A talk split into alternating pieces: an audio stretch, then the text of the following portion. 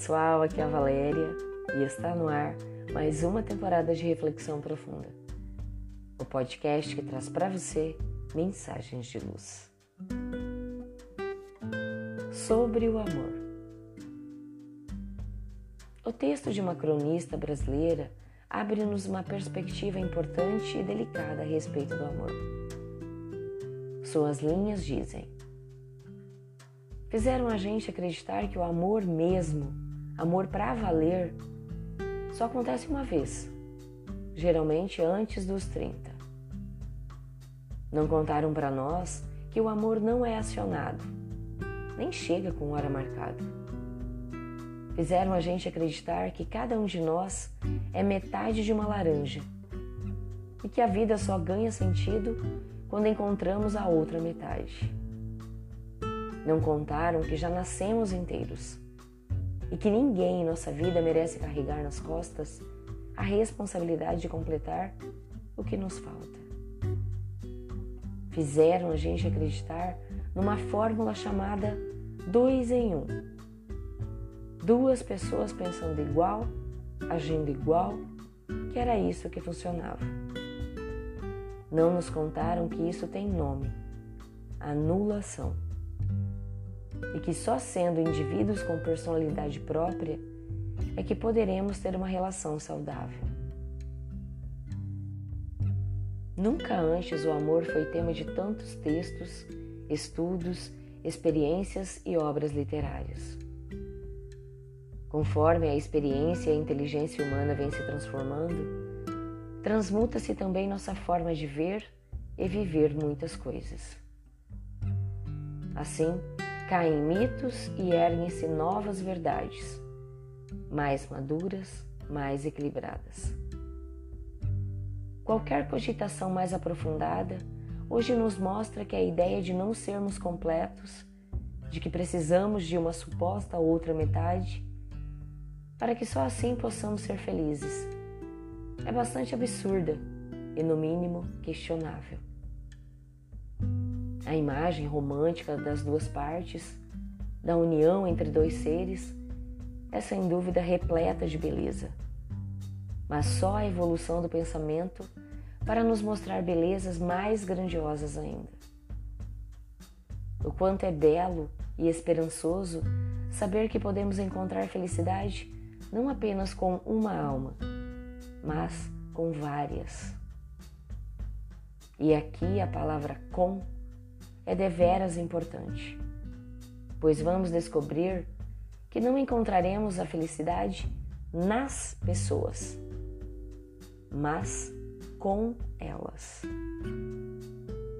A felicidade é nossa responsabilidade, é conquista individual. Quanta alegria no coração daqueles que perderam grandes amores e que descobrem poderem ter muitos deles nesta e em outras experiências. Quanto consolo para as lágrimas dos que amaram e não foram correspondidos, para os que sofreram os reflexos da imaturidade e desequilíbrio de seus amados. Há muito para amar, há muitos para amar. Proclama a verdade da razão.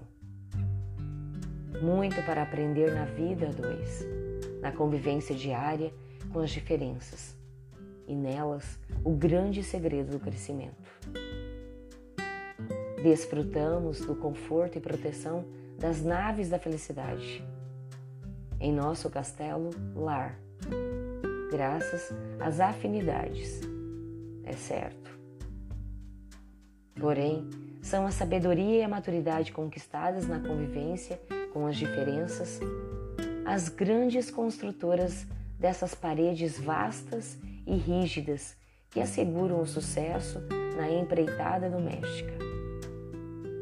A visão ampla e definida que já podemos ter nos mostra de um lado a anulação, do outro a tirania e a dominação, e faz-nos assim escolher o caminho no meio.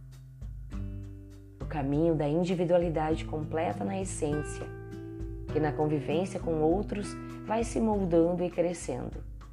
Perfectível que é, por natureza.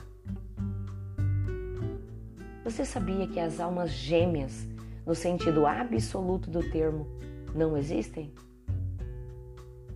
Deus jamais criaria seus filhos pela metade. Seriam incompletos. Trata-se, sem embargo, de uma expressão poética, exatamente para representar aqueles indivíduos que têm excelente encaixe psicológico, de tal modo que se completam psíquica e afetivamente. Não passa de um símbolo para exprimir os grandes entrosamentos psíquicos, as grandes afinidades entre almas. Pensemos nisso. Fonte: Redação do Momento Espírita, com base em crônica de Marta Medeiros e na questão 22 do livro Desafios da Vida Familiar do Espírito Camilo, psicografia de Raul Teixeira. E assim, chegamos ao final de mais uma reflexão profunda. Gratidão pela sua companhia, grande abraço, fiquem com Deus e muita luz no caminho de vocês.